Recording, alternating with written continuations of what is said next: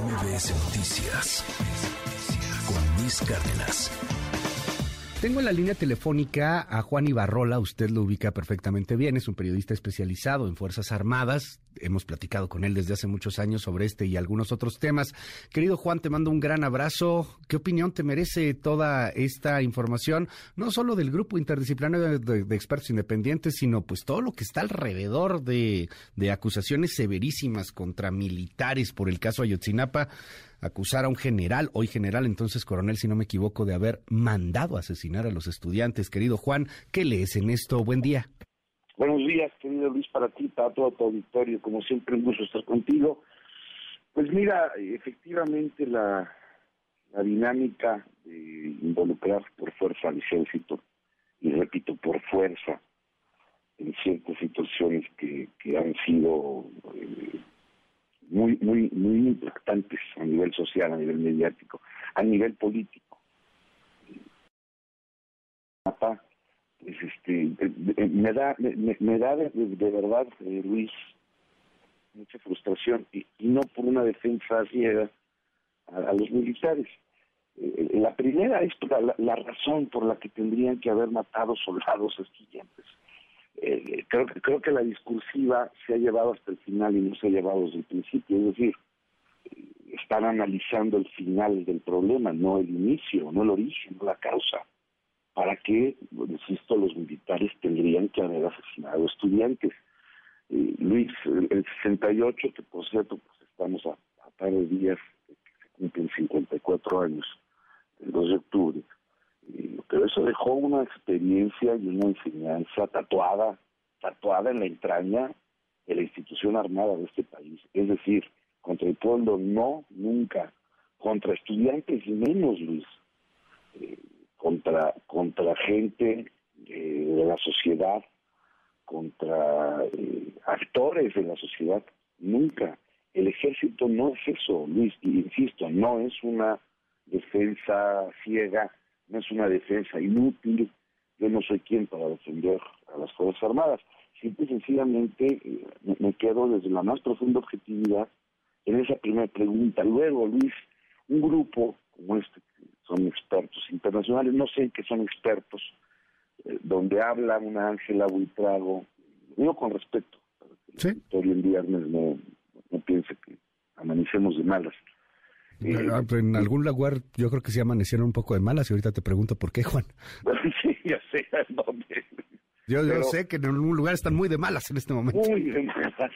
Este, no, bueno, una mujer colombiana que se atrevió a falsificar pruebas en contra del coronel Sánchez Armas, eh, un, héroe colombiano, y que acabó metiendo a la cárcel con pruebas falsas. Después se demostró lo que hizo Ángela Huitrago Juan Mentir.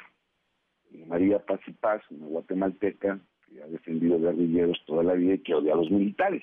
Entonces, bueno, ya dentro de ahí no puede haber un grupo objetivo de investigación, de análisis, de, generación de, resultados. No lo puede haber, no puede ser. O sea, yo me niego, y esto sí lo digo ya abrazando la bandera, yo me niego a entender que un grupo de una colombiana, este, chilenos, españoles, guatemaltecos vengan a México a querernos decir cómo fueron las cosas, como bien lo dije rato, por fotos de Google o por pantallazos, ya está demostrado que los crearon, eh, de WhatsApp y de cosas de estas. Eh, nuevamente insisto, meter al ejército en este, en este, en esta bronca, en este brete, vamos a poner esta palabra, cuando coyunturalmente hay muy bien por la decisión legislativa que se tiene que hacer sobre la permanencia hasta el 2028. Eh, se mete el ejército en política, eso no se tiene que hacer. Al, ejército tiene que politizarlo.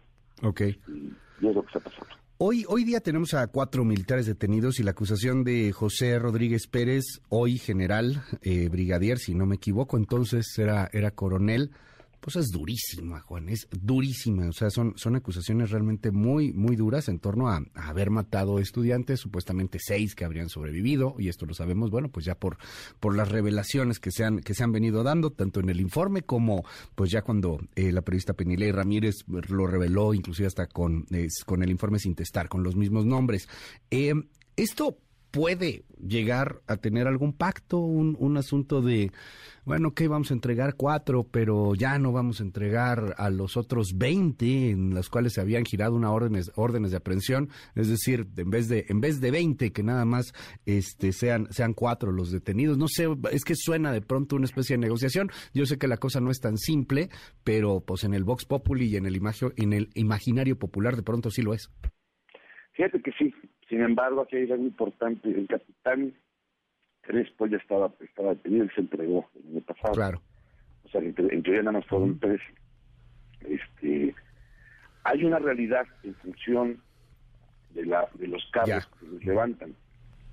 La desaparición forzada, en el caso de tres, de tres, no del general. El general está preso por delincuencia organizada. Ojo, Luis. No está preso por asesinato, no está preso por otro tipo de cosas, ni siquiera por la desaparición forzada, está preso por delincuencia organizada. Por delincuencia organizada, donde un testigo dice cuando detienen al Guaraches, un líder, un líder de grupo este de Estados Unidos, también ese, en ese momento iba este, este cuate Casarrubias, que ese sí era el líder de, Estados Unidos. Nada más que al testigo se le olvidó que cuando dio esta declaración, llevaba un año detenido Casarrubias pues se la van a tirar. Dos, eh, la desaparición forzada está en función de una prueba que se tiene de la clínica Cristina. Una clínica donde la noche de Iguala llegan a refugiarse 20 estudiantes, 21 estudiantes. Donde efectivamente estaba un militar y les tomó una foto. Todos esos estudiantes que estuvieron allí en la clínica Cristina Luis hoy están vivos. O sea, vivos y, vivos y coleando y, y allí están. Entonces, eh, sí, entiendo que la, la politización giro que le da el informe de Alejandro Encinas, porque no es, el, no es el informe de la COBAG, ya. es el informe que hizo Alejandro Encinas. La propia COBAG, el propio GIE al principio dijo que ese no era el informe correcto. También lo dijeron los padres de los normalistas. Okay. Eh, eh, necesitábamos un 68, Luis, déjame ponerlo en palabras más simples. Ok. Se había agotado el 68 ya como, como motivo, como bandera de lucha social, como bandera de lucha antimilitar. Okay cae en Ayotzinapa de maravillas. Bueno, déjame preguntarte, Juan, eh, porque esto ya es en este momento breaking news. El presidente acaba de aceptar que fue hackeado fue hackeado, lo sabemos, desde muy temprano estamos hablando del tema. Para quien nos acaba de sintonizar, el día de ayer por la noche fueron revelados pues algunos documentos de la Secretaría de la, de la Defensa Nacional, hackeados por un grupo de, de hacktivistas, que por cierto lo han hecho también en El Salvador, lo han hecho en Perú, lo han hecho en Chile, ahora tocó en México. Es algo así como una especie de hackers eh, eh, latinoamericanos. Y, bueno, pues revelaron eh, 6 terabytes, hackearon 6 terabytes del ejército mexicano. Y hay pues mucha información, alguna de ella extremadamente sensible. Se han revelado pocas cosas hasta el momento. Eh, pero bueno, una de ellas es el seguimiento que se le está haciendo al embajador Ken Salazar, por ejemplo. Otra de ellas, la, más controvertida, es la salud del presidente López Obrador, cómo fue necesario trasladarlo eh, a principios de este año hacia eh, desde su rancho en Palenque, Chiapas, hacia este hacia un hospital aquí en la Ciudad de México, eh, la, falta de seguridad en las aduanas, etcétera, etcétera. El presidente acaba de confirmarlo, Juan, fue hackeado. El ejército sí fue hackeado. No estamos hablando aquí de algo de algo menor. Eh, uno porque pues estamos frente a la mayor vulneración de seguridad en la historia de, de, México, de ciberseguridad en la historia de México, y otra, pues porque seguramente hay documentos y hay información sumamente sensible que puede llegar a poner en jaque políticamente la relación de los militares que hoy día tienen una participación extremadamente activa. Rápidamente y a reserva de que esto va a, seguir con muchísima información, querido Juan, eh, ¿qué, lees en este hackeo? Algo terrible, un, una, un antes y un después un México diferente a partir de esta mañana, Luis. Es muy grave lo que está pasando. Efectivamente hubo un hackeo, el presidente ya lo está asumiendo y no va a haber nadie que lo pueda negar. Y, creo que estamos hablando del momento más grave en la seguridad del Estado mexicano. Ahora, importante, importante, querido Luis, eh, la respuesta que le vayan a dar a cada uno de los temas. Claro. Porque a quien le toca hablar, eh, Luis es el comandante supremo de las Fuerzas Armadas. Bueno, no pues el comandante supremo está poniendo una canción de Chicoche en estos momentos. Juan, ¿lo tenemos en vivo? Eh, ¿Está la canción todavía? No, ¿verdad? Está, está confirmando inclusive el asunto de, de su estado de salud. Me, me enlazo nada más para que escuchemos y ahorita, ahorita retomamos estos bytes de lo que está sucediendo en la mañanera. Escuchemos.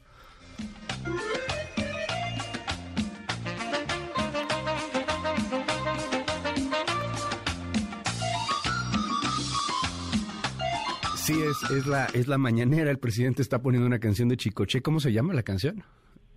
Ah, ahorita, ahorita que nos digan. ¿Cómo se llama la canción de Chicoche? Ah, bueno, este, porque confirma y dice sí, sí hay un asunto con su estado de salud. Híjole, Juan, este, pues es lo que está diciendo.